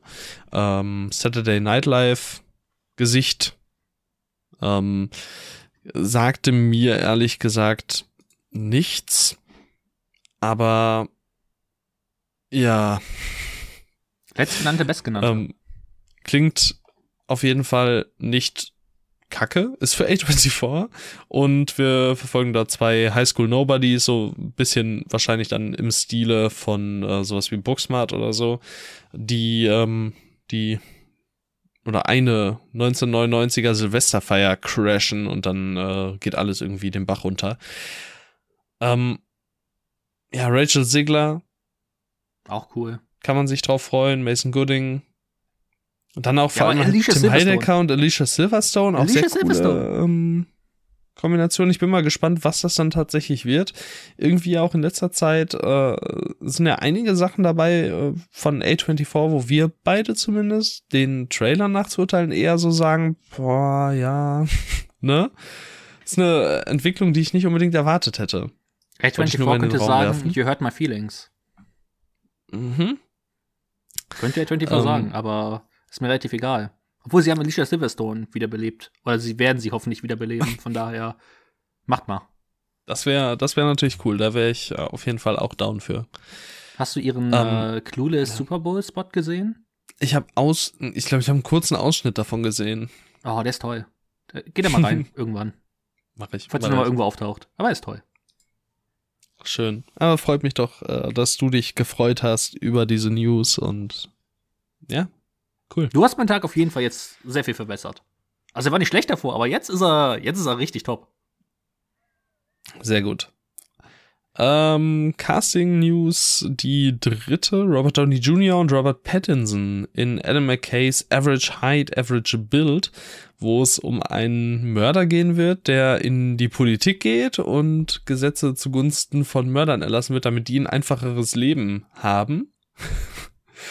ähm, außerdem auch noch mit dabei Amy Adams, Daniel Deadweiler und Forrest Whitaker. Was sagst du dazu? Endlich gibt es mal jemanden, der in die Politik geht und Sachen vollbringt, die mir auch mal weiterhelfen können. Von daher, Oh. danke. Schön. Nee, Ich kann also, wir jetzt aber nicht polizeilich, äh, polizeilich belangt werden, oder? hast keine, keine richtige Meinung zu dem Film bis jetzt?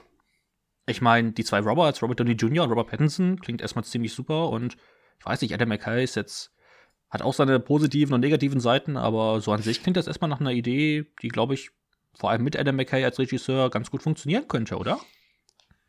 Ja, ich hätte jetzt halt gedacht, weil du ja auch ähm, nicht so der Don't Look Up Ul- Ultra warst. Äh, also für mich klingt's schon stark nach etwas, was so in diese Richtung geht, tonal. Ähm, das nicht ganz in so Anchorman-Quatsch rein äh, dippt, aber eben ähm, ja sehr satirisch und auch irgendwo on the nose. Ich glaube, es wird auch nicht so super schwer sein, hier so ähm, keine Ahnung ne, Serienkiller geht in die Politik, um Serienkillergesetze zu veranlassen, so, keine Ahnung, reiche weiße Männer gehen in die Politik, um äh, weniger Steuern zahlen zu müssen oder so. Also ich denke, da, da gibt's ähm, oder wird's Parallelen geben und Parallelen werden aufgemacht werden, die ähm, nicht sonderlich gut versteckt sein werden. Ähm, mal schauen, wie sich das dann entfaltet. An sich finde ich, klingt's amüsant und ich bin ganz guter Dinge. Aber ich hätte mir halt vorstellen können, dass du dir denkst, was ein Scheiß. Nein, ich mag ja auch sowas wie The Big Short, obwohl The Big Short jetzt ja nicht so, ähm, Ja, ja, so, so satirisch ist wie äh, jetzt ein Don't Look Don't Up. Look Up. Ja. Aber ich, bei Don't Look Up, keine Ahnung, das hat mir einfach insgesamt nicht so viel gegeben, aber es ist jetzt nicht, dass ich jetzt komplett sagen würde, Adam McKay, ähm, Mhm. habe ich jetzt, habe ich jetzt keinen Bock drauf. Vor allem, er bringt eigentlich immer einen ganz coolen Cast zusammen und ja, wenn die eine gute Chemie miteinander haben, dann kann es auch schon viel bewirken. Von daher, ich gehe da erstmal offen hinein und vielleicht wird's echt ganz cool. Also eher Adam OK statt Adam Schmukay. Richtig. Okay, dann ist gut. Ähm, noch ein letztes Mal Casting News. Kumail Nanjiani, Patton Oswald, James Assister und Emily Allen, wo Emil, Emily Allen Lind, Entschuldigung, wurden im Ghostbusters Afterlife Sequel gecastet. Ähm, ah, allein auch schon Kumail Nanjiani, also ich finde ihn ja sympathisch, ne? Aber boah, so seine Art brauche ich nicht auch noch in einem Ghostbusters Afterlife Sequel. Ja, ich verstehe voll, was du meinst. Ah, Also, ich weiß nicht, mir hat der erste ja schon nicht gefallen. Ich mochte den Ja. ja, ich fand, das war eigentlich ein ganz cooler Film. Aber ja, ist halt nochmal ein Sequel dazu, ne? Ob das wirklich funktionieren wird, wir werden sehen, aber Ich meine, ist vom Regisseur, der das Poltergeist Remake gemacht hat. oh ja, das ist ähm, Ich meine, da spielt Sam. Rockwell die Hauptrolle, also echt. scheinbar. Ach, Sam. Sam, Also ich hab- ich James hab den Film-. Ich habe den Film mal gesehen, aber ich weiß es nicht mehr.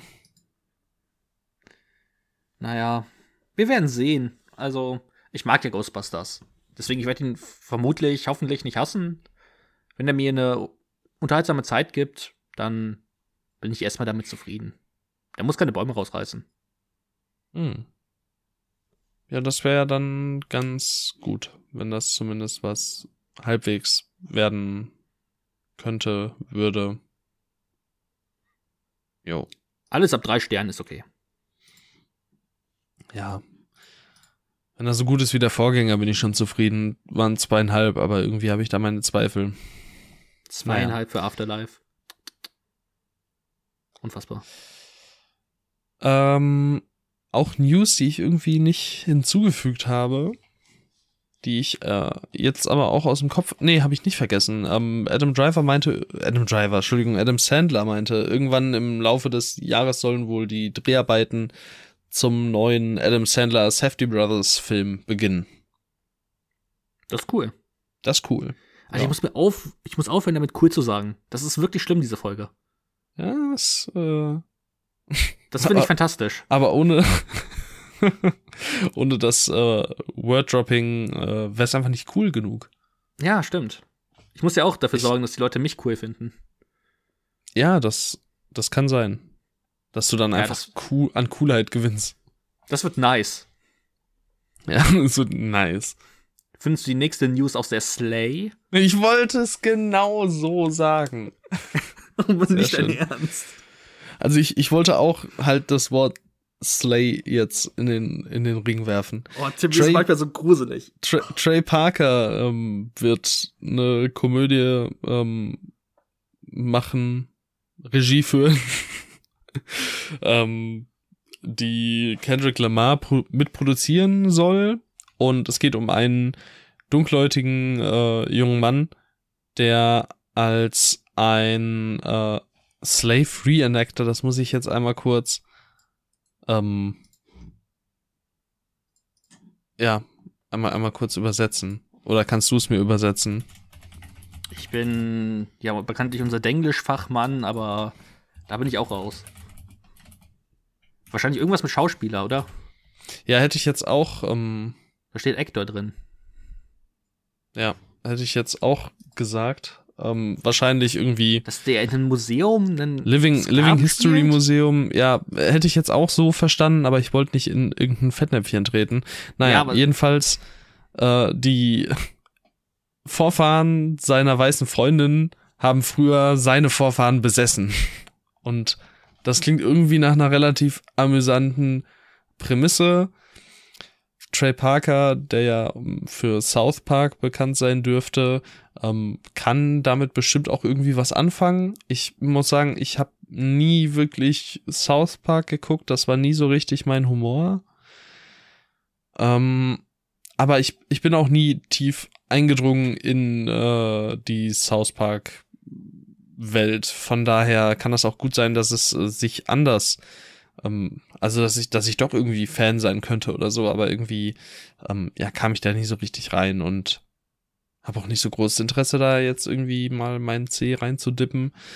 Ähm, wie sieht das bei dir aus? Ich habe gar keinen Bezug zu äh, South Park, aber ich habe von ihm Team America Word Police gesehen.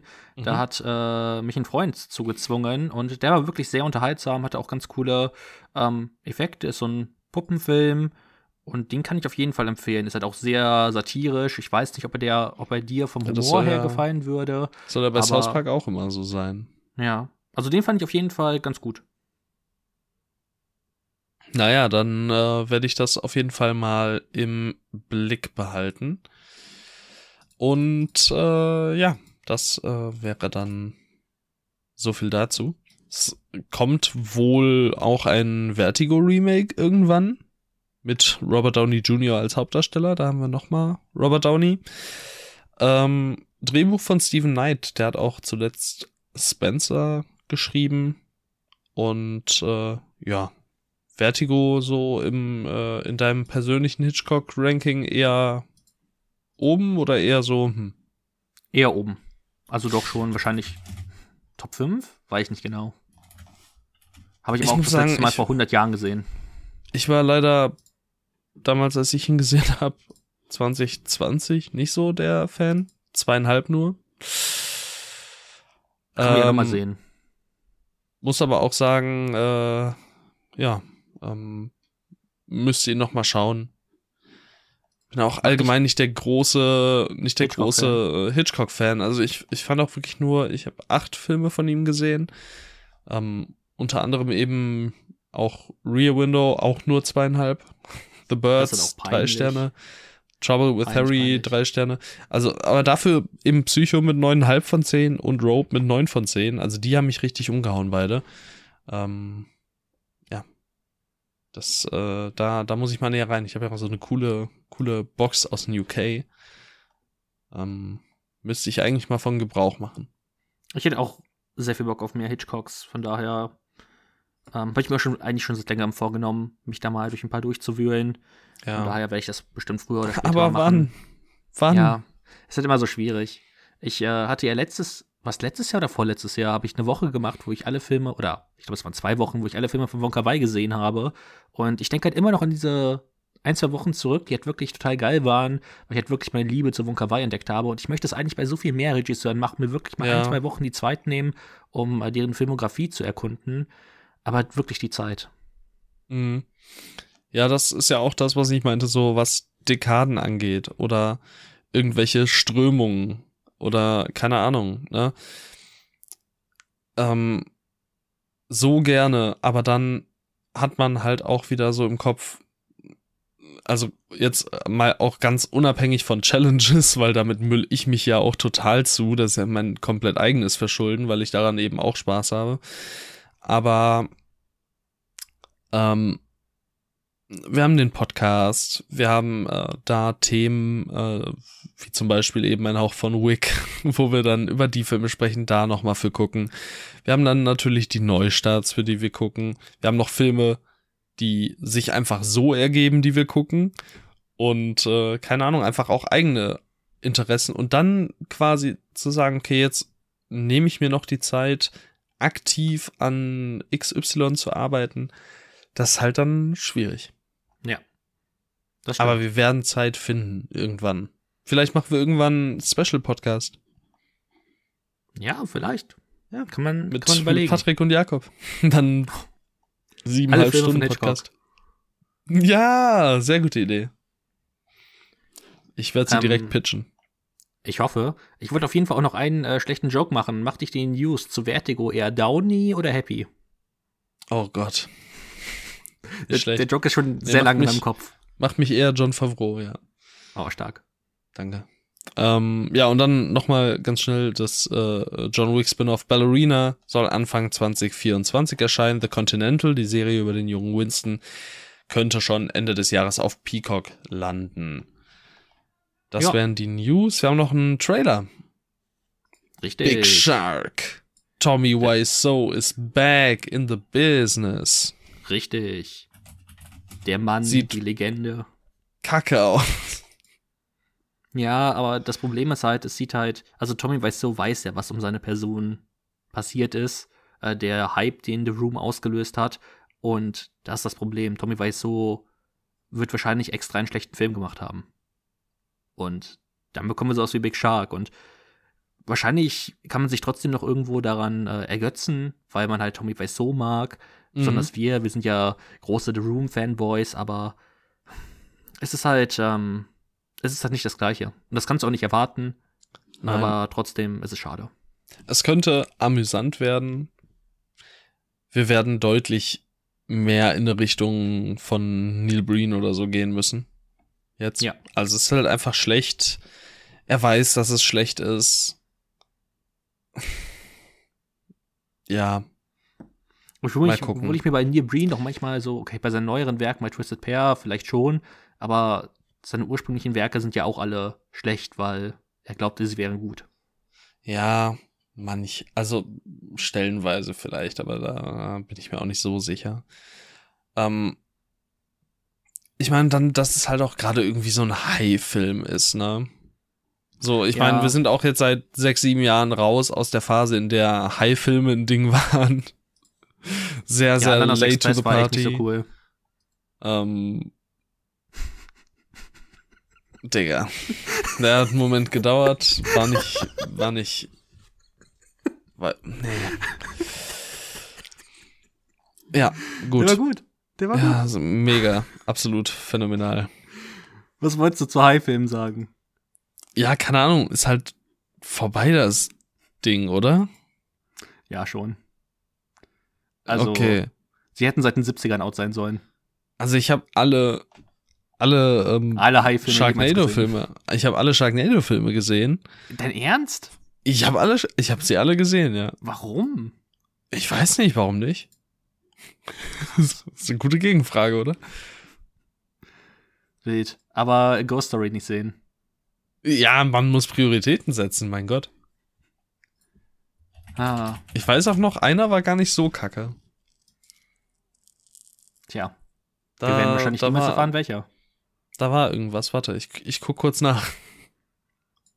Sharknado 2 schein, scheinbar. Scheinbar der beste. Anderthalb Sterne, Alter. Boah, Meisterwerk. Krass. Mit Billy Ray Cyrus. Alter. Alter, Billy Ray Cyrus ist cool. Mhm. Will Wheaton ist auch dabei. Einfach wild. Ich weiß auch in einem Teil, ich glaube in The Fourth Awakens sind auch äh, Kalkofe und Rütten dabei. Das ist. Es ist unfassbar, was für Leute da echt mitmachen. Sie sind da alle dabei. Ich meine, ich muss mal ganz kurz reingucken. Also im vierten ist auch David Hasselhoff, äh, Steve Guttenberg. Also wirklich auch, ne, einfach, weiß nicht, der vierte ist es scheinbar nicht, der fünfte oder so. In einem sind auch mehrere Wrestler mit dabei. Ähm, das ist schon nicht schlecht.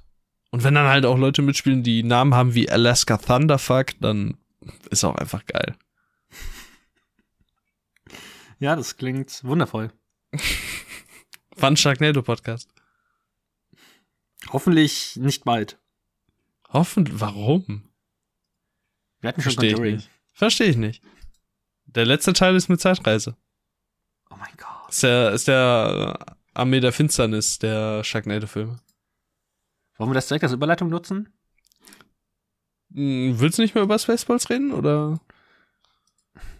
Also, müssen wir jetzt nicht ausführlich machen, nein. Also, wir können es auslassen. Ja. Dann mach hier für, für, für die, die äh, sonst heiß drauf gewartet hätten, in einem Satz.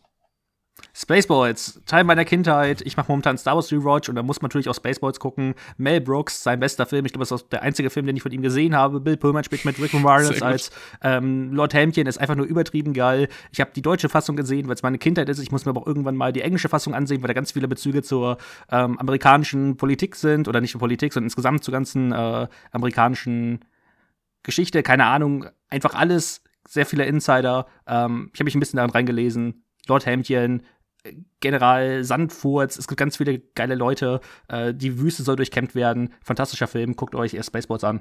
Vor allem, wenn ihr Star Wars liebt. Lone Star, mein Held. Alles toll. Möge, die, möge der Saft mit euch sein. Punkt. Sehr schön. Ich finde auch toll, wie das jetzt so für, keine Ahnung, also für, für eigentlich alle Menschen, die diesen Podcast hören, so komplett aus dem Nichts kam, weil es ja auch nirgends angekündigt war, dass wir jetzt darüber sprechen werden oder so. Ähm, aber ja, das hat auch wieder irgendwie was. Dafür seid ihr doch hier. Gibt es zu. Ja. Kommen wir zu Ein Hauch von Tod. Tanz der Teufel. Ist das okay? äh, Ein Hauch von Tod? Ich habe dachte, eigentlich einen Hauch von Dead Dead, geschrieben, aber. Ein Hauch von Dead. Also ich habe einen Hauch von Tod, unabhängig davon, was du geschrieben hattest, äh, mir ausgedacht. Deshalb. Dann machen wir einen Hauch ähm, von Tod. Das ist auch okay. Ist aber, also wir können es auch zu Ein Hauch von Dead machen, nur ich dachte irgendwie, ja, jetzt ist, immer nur, ne? Ja, Dead halt ist- übersetzt. Ja, aber nicht mal im Titel steht. Obwohl nicht hier ein Ja, Hauch von ja, Teufel eben. und ein Hauch von Tanzen. von Tanz? Ein Hauch von Salsa einfach. Alter. Nein, ich, ich weiß nicht, ich dachte, Dann also wir können ja nicht, Komm, wir, komm, wir, nein, können ja, wir können ja jetzt nicht immer nur so zweite Hälften von, von einem Namen nehmen oder so. Also klar haben wir bisher gemacht, ein Hauch von Mitchell, ein Hauch von Giselle, ein Hauch, ja du hast ja recht, ein Hauch von Dad. Reden wir über. Väter, komm. Ähm, in der Zeit, wo du das umänderst, kann ich ja schon mal vorlesen. Für Ash und seine Freunde sollte es nur ein Trip voll Spaß und Erholung werden, doch die einsam im Wald gelegene Hütte ist alles andere als Erholungsparadies. Als, Erho als Erholungsparadies, so steht das da wirklich. Nicht als ein Erholungsparadies, sondern als Erholungsparadies. Da war, da war doch Ja. vorhin auch was irgendwo bei John Wick oder so, da war doch auch irgendwie was komisches. Muss Ja. Wick gegen einen neuen Feind antreten, der mächtigen Allianzen auf der ganzen Welt hat. Das klingt einfach nicht ganz so schön. Das ist ein End trotzdem machen sie das Beste aus ihrer Situation. Als sie jedoch im Keller ein mysteriöses altes Buch und eine Tonbandaufnahme finden, ahnen sie noch nicht, welchen Geistern sie ein Glas gewährt haben. Das sind keine Geister. Peinlich. Ähm, ja, die Evil Dead. Tanz der Teufel. Ja. Bald Sam Evil Raimi. Dead Rise. Richtig, ja, weil Evil Dead Rise am 20. April auf dem Fantasy Filmfest läuft. Ich glaube, es ist der 20. April. Yes, yes. Und äh, ja, deswegen haben wir uns gedacht, sprechen wir über die Evil Dead Filme, weil es meine persönliche Lieblingshorrorfilmreihe ist. Und äh, also es durchaus auch auf ein bisschen auf meinen Mist gewachsen, obwohl du auch sehr viel Bock darauf hattest. Und wir werden über Evil Dead, also Tanz der Teufel sprechen, über Tanz der Teufel 2, Armee der Finsternis, über das Remake aus dem Jahr 2013 von Feder Alvarez, natürlich über Evil Dead Rise, welchen wir auf dem Fantasy Filmfest sehen werden. Und äh, vielleicht reden wir auch noch über Ash vs. Evil Dead, aber das wissen wir noch nicht ganz genau. und äh, The Hole in the Ground. Stimmt, und The Hole in the Ground dann als Abschluss, äh, weil Lee Cronin hat auch Evil Dead Rise gemacht hat und The Hole in the Ground möchte. Der Hole in the Ground möchte, dass ich ihn mal sehe und Tim möchte das auch. Von daher mhm. werden wir auch das machen. Gut, das sind Babadook die nächsten Wochen. gut. Baba gut. Eigentlich musst du noch mal, noch mal dann der Babadook gucken, oder? Mm, ja, ich weiß. Wenn wir schon alles machen, ja, ja, ist gut. können wir mal überlegen. Ähm, Evil Dead. Ja, Tanz der Teufel. Ist ein geiler Titel, finde ich. Also es ist einer der wenigen Titel, die äh, in der deutschen Fassung auch ziemlich geil sind, obwohl es nichts mit dem Originaltitel zu tun hat. Ja, Tanz der also Teufel ist cool. Fan. Ja. Ähm, das passt auch. Ja, auf jeden Fall. Ah, ich weiß nicht. Ich muss, ich muss direkt negativ reinstarten. Ich habe ähm, erst vor wenigen Tagen, ich glaube, in einem Podcast über Get Out tatsächlich ähm, gehört, ähm, wie wichtig ist, gerade bei Horrorfilmen, ist, dass ähm, es nicht zu früh oder zu spät losgeht, äh, sondern einfach eine der Horror wie auf so einer Welle äh, quasi reitet und irgendwann seinen Höhepunkt erreicht. Und irgendwie ist mir bei The Evil Dead aufgefallen, und das ist mir schon beim vorherigen Mal aufgefallen, ich glaube, wir haben ihn jetzt das dritte oder vierte Mal gesehen, ähm, dass mir der Film einfach, obwohl er nur 85 Minuten lang ist, ein gutes Stück zu lang geht. Und ich glaube tatsächlich, es liegt daran, dass er so früh reinstartet. Also ich glaube, es ist ja wirklich schon nach 25 Minuten oder so ähm, der Punkt erreicht, an dem es richtig losgeht, oder? Ist auf jeden Fall schon ziemlich früh, das stimmt. Und ich weiß nicht, irgendwie danach ist es halt 60 Minuten fast die ganze Zeit das gleiche und ah, ich weiß nicht. Also ich habe sehr viel Liebe übrig für den Film, weil er Sachen revolutioniert hat oder populär gemacht hat. Also diese Kamerafahrt über den Boden, die, die Baumvergewaltigungsszene. Die ist ähm, so geil. Allgemein geiles so geil. Make-up, super Vibes, die der Film eben so äh, mit sich bringt, handwerklich auch wirklich ordentlich gemacht. Es äh, gibt einfach so viele Momente, die mir richtig gut gefallen, die auch eben, äh, oder wo man merkt, wie äh, stark auch hier schon eben Horror und Comedy miteinander einhergehen. Und äh, nichtsdestotrotz muss ich sagen, diese, diese Tatsache, dass sich der Film für mich nach einer halben Stunde einfach die restliche Zeit über doch merklich zieht, überschattet fast alles andere und Ah, ich find's echt schade, aber mich äh, konnte Tanz der Teufel dieses Mal leider nicht mehr so wirklich äh, überzeugen. Fandst du ihn mal besser? Ich hatte ihn ursprünglich auf dreieinhalb. Ah, okay. Und äh, habe beim letzten Mal dann noch die dreieinhalb gegönnt und ich finde ihn auch nach wie vor nicht schlecht. Also wie gesagt, ich habe eben, ich habe was für den übrig. Ich, ich meine, das ist auch das vierte Mal, dass ich ihn gesehen habe. Also offensichtlich äh, habe ich kein Problem damit, mir den Film anzugucken. Aber ja, keine Ahnung. Irgendwie, das ist noch nicht so ganz meins. Und ich bin jetzt einfach sehr gespannt, ob das äh, bei Evil Dead 2 ähm, anders sein wird. Ich finde, äh, dem ersten äh, Tanz der Teufel merkst du halt an, dass der noch äh, sehr limitiert ist. Also, mhm. was, ich, was ich an dem so liebe, ist halt dieses, ähm, der hat so diesen Freundschaftscharakter. So, du, Total. Das sind einfach Leute, die haben Bock, einen Film zu drehen und die sind schon alle, also es sind alles keine Anfänger, also die hatten ja auch schon, also die hatten kein großes Budget, aber die hatten schon ein bisschen was in der Hinterhand, sonst wäre es auch gar nicht möglich, diese richtig geilen Masken und sowas zu machen. Ähm, aber trotzdem versprüht er einfach diesen Charakter, okay, hier sind, keine Ahnung, 30 Freunde und wir wollen jetzt einfach, wir gehen einfach in den Wald und drehen, drehen einen Horrorfilm. Und genau diesen Charakter, den liebe ich einfach. Und vor allem dann Bruce Campbell, welcher für mich das perfekt äh, darstellt, also auch in Island-Filmen. Ähm, ich glaube, also Sam Raimi und er, die verstehen sich ja auch super. Und diese Chemie zwischen den beiden, das merkst du, finde ich einfach, dass, dass sie einfach Bock auf diesen Film haben. Und Bruce Campbell, was der alles mit seinem Gesicht machen kann, hier noch nicht so krass wie in den anderen Teilen, aber hier deutet sich das auch schon an.